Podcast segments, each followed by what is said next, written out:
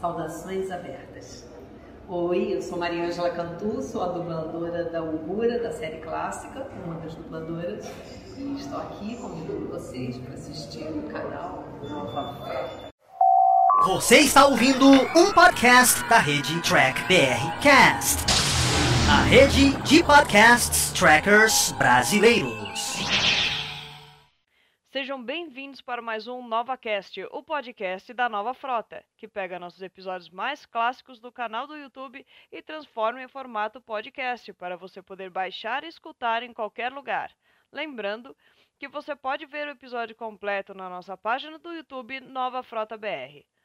O podcast de hoje tem como base o programa Nova Talk 78, que foi ao ar no dia 31 de maio de 2019, sobre o tema Erros da série animada de Star Trek, com uma visão bem humorada da série. No painel, Luiz Navarro e Fernando Afonso, da Nova Frota, e Edson Santos, do site Trek News Network e da Nova Frota. Informações adicionais. Star Trek The Animated Series teve duas temporadas, indo ao ar de 73 a 74, criada por Gene Roddenberry e DC Fontana, ganhando o Emmy em 1975 de melhor série para crianças. E não deixe de acompanhar Nova Frota em todas as suas mídias sociais, em Nova Frota BR. E vamos ao podcast.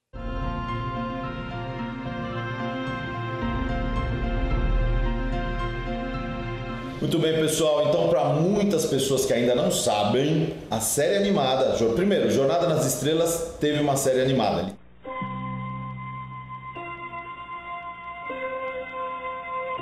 Space, the final frontier.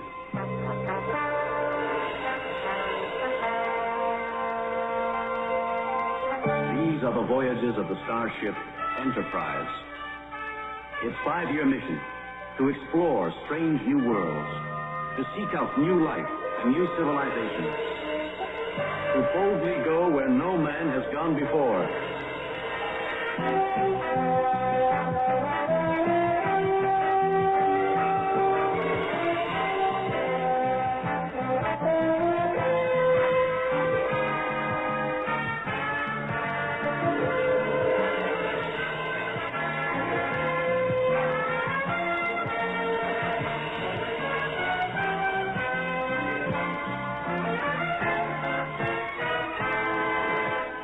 Pensando até em fazer outra. Na agora. verdade vão ser duas. É, mas tem cara que não sabe. Primeiro, teve. E ela tá no ar no Netflix. Então, se você nunca assistiu a série animada de Jornada, que isso é um clássico, tá? Netflix tá aí. Clássico ganhador do M de 74. De 74 ganhou o Emmy como série animada. Quer dizer, Melhor bacana, né, meu? Bacana, bacana. E nós, óbvio, os espíritos de porco aqui, vamos falar dos erros. Quebrar ela. Exato, dos erros da série animada. Essa série, olha, eu posso começar com uma coisa interessante. Você imagina, né? Série animada é uma coisa que é bem colorida, é feita para criança, né?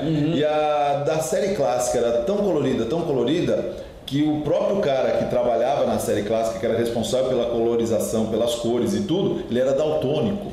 É, essa história é muito famosa que eles só descobriram isso depois que algumas raças apareceram com cores questionáveis. E aí começaram a falar, mas como assim? Como é que você me apresenta alienígenas tentando destruir a nave e a nave deles são rosa? Aí, rosa. Quer dizer, o cara punha a cor que ele achava e não tinha certeza da cor. Mas é muito louco isso. Isso só em Jornada nas Estrelas, tá?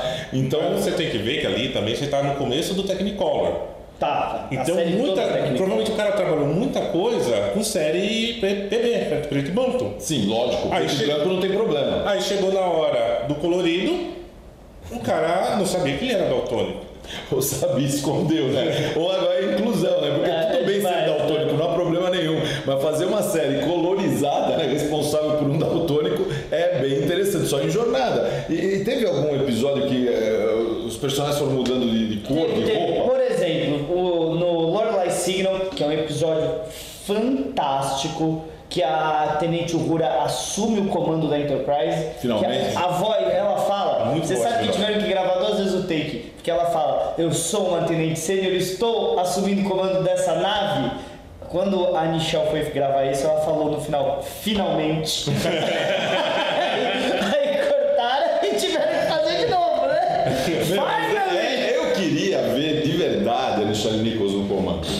Pô, para pra pensar. Não, Perderam sim. uma oportunidade Perderam. fantástica de botar um personagem fantástico, negro de 1960, Sim. no comando de uma nave. E mulher. Isso, eu até esqueci né, Mulher. desse detalhe. Mulher negra em Mas 1960 você comandando uma Fantástico. Mas você pode ver aqui e ali na série clássica ela dando ordens em homens brancos.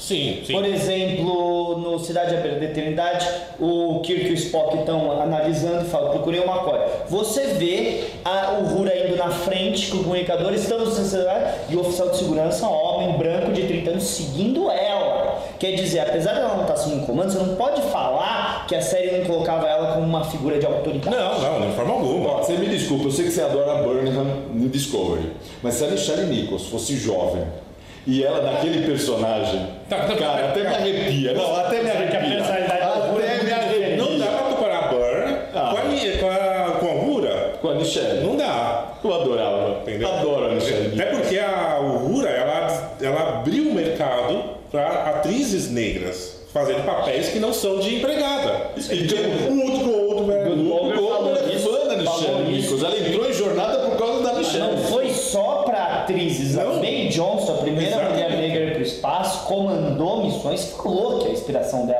é a Michelle. Mas ela é atriz, ela faz, tem jornada também. Ela Mas essa, entendeu nada.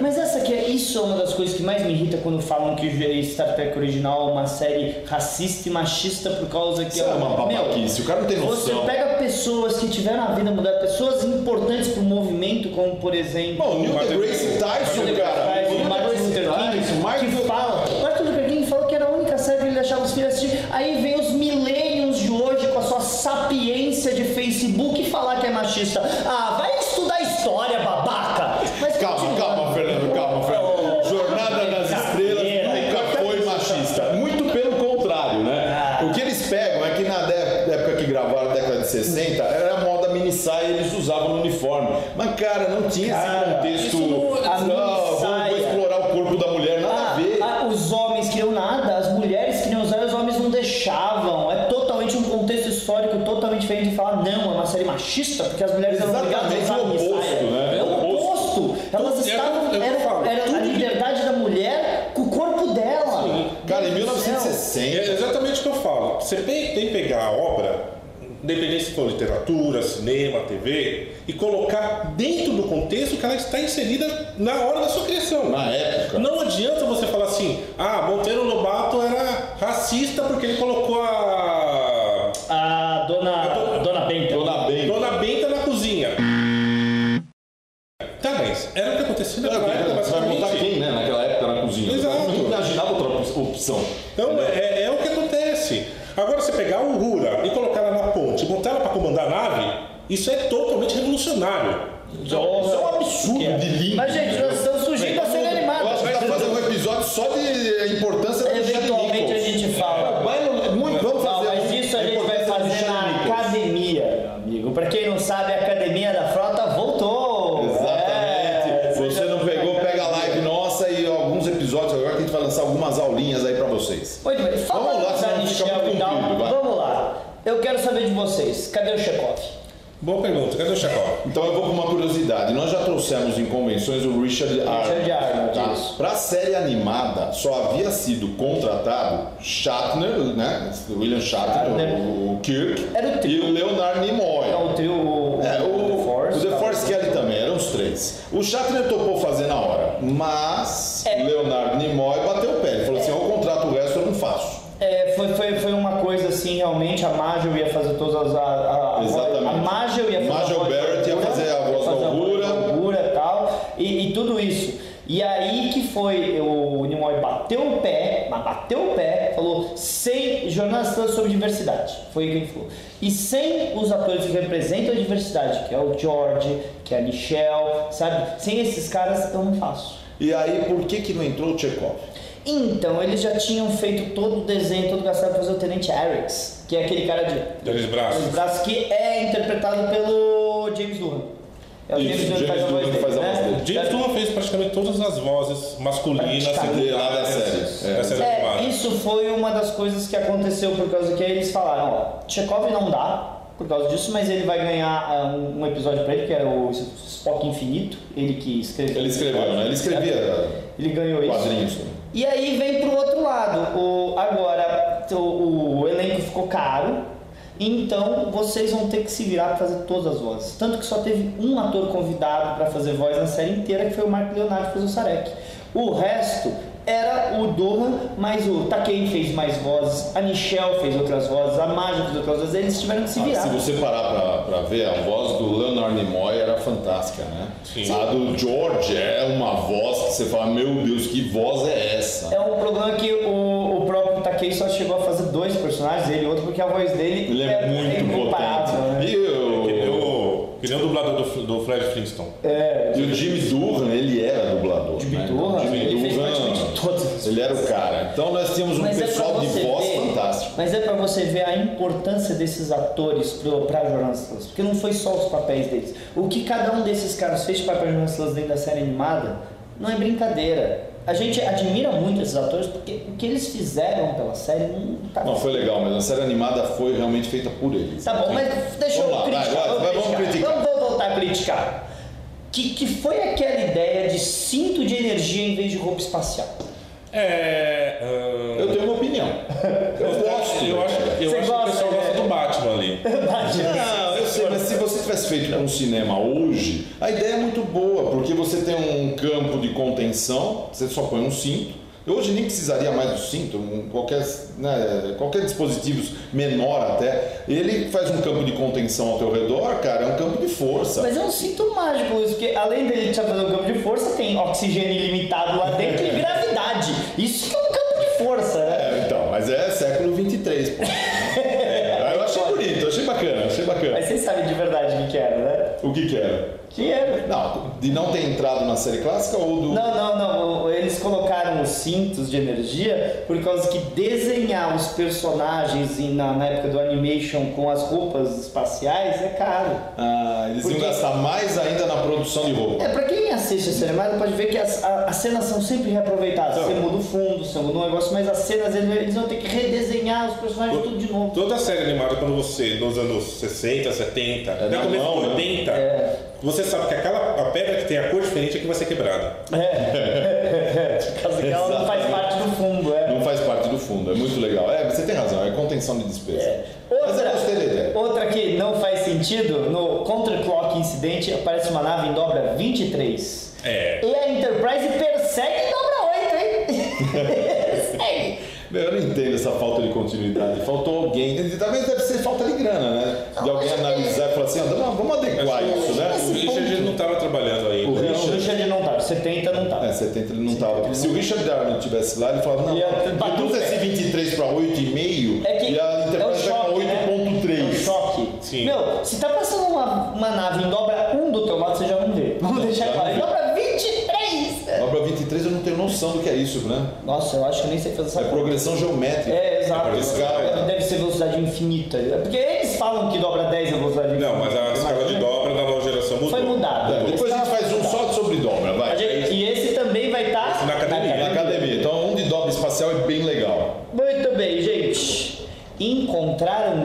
De novo em um episódio. Então essa é a minha eu tenho uma curiosidade, eu nunca perguntei isso pro Richard nem pra ninguém. Será que o Shatner, o pessoal que roteirizou Star Trek 5, né, a Fronteira Final, usou essa porcaria dessa ideia? Pode ser, por causa Não, provável. eles, eles basicamente encontram uma raça que a mágica pra eles é a ciência e Lúcifer mora lá. E ele, na verdade, era só tipo um brincalhão, um pegadista. Um Que é o Trelane, né? É, é, é um tipo disso. Não. Mas o Dini gostava dessa coisa de desmi- desmitificar religião, né? Ele curtia fazer isso. É, isso é verdade, mas ficava estranho às vezes, né? É, eu acho que não pegou muito Não, bem. não. É que nem Encontrar o demônio É lá. que nem no próprio, no próprio episódio do Chekhov, lá, o Spock Infinito, um cara sobrevivente das guerras eugênicas faz um Spock gigantesco para apaziguar a galáxia. Meu, é uma puxação de saco pro Spock, né? Mas é uma puxação de saco. Eu amo o Spock. Por que o mas- Spock? É, é Por que sempre o tudo é o Spock? O olho Spock. vermelho é o Spock. Tudo é o Spock. O Spock gigante. O Spock Spock gigante. é o Spock mas- da linha Kelvin. Mas o Spock é o maior representante de jornada, então Eu é o adoro cara, é o cara. É, Mas isso é Deve ser assim, mais que o Shatner, meu. Muito mais que o O Shatner. Shatner não, que o Kirk. Que o Kirk. É, desculpa. É. Eu, eu- eu sempre chamei o Kirk de chato, Mas chato é- Kirk. Que falavam que tinha uma certa dor de cotovelo do Shatner, né? Também, meu, você pega Tinha? um, o Shatner é um histriônico, né? É. Brincalhão. Fá, lá, lá. Aí você pega um cara pra atuar do teu lado. O que, que o cara fez? Não se mexe. É, ele sobrancelha Ele levanta e uma fala. mim. "Ah!" Ele mexe o braço. Nossa!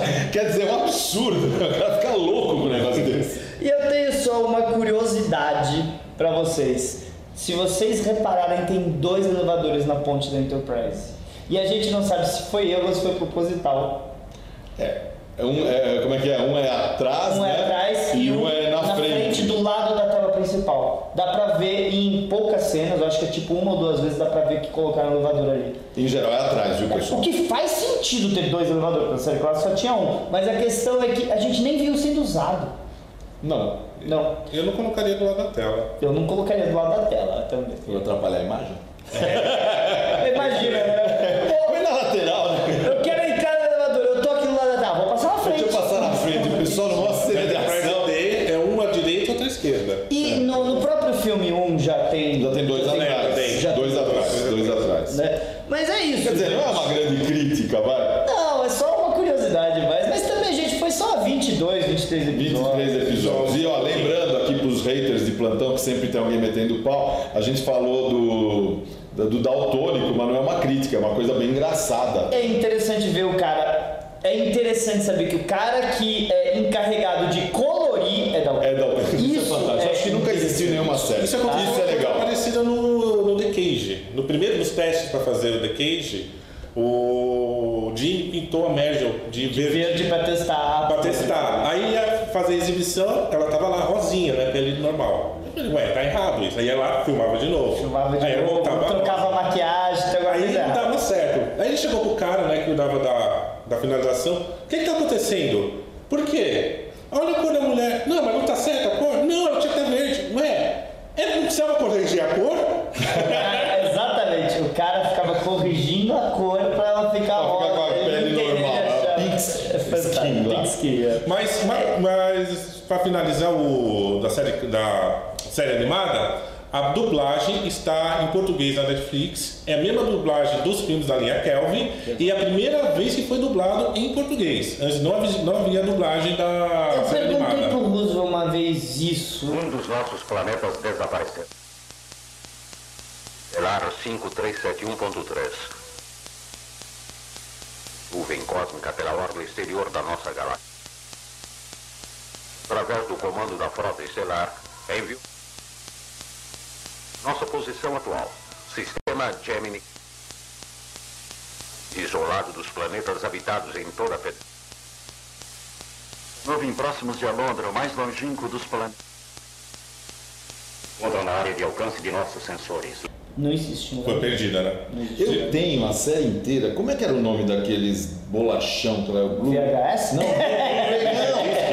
Laserdisc, cara. Eu tenho a série em Laserdisc. Ah, mas você acha que vai ter dublagem no Laser? Não, não tem a dublagem. Tô falando, mas era lindo aquilo. Aqueles disco bonito lá. Então, pra quem conhece Laserdisc, eu tenho, eu tenho a série animada.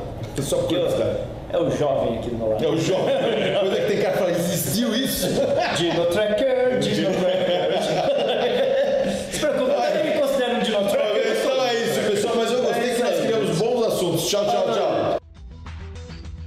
Nova Frota, desde 1989, a Casa de Jornada nas Estrelas no Brasil.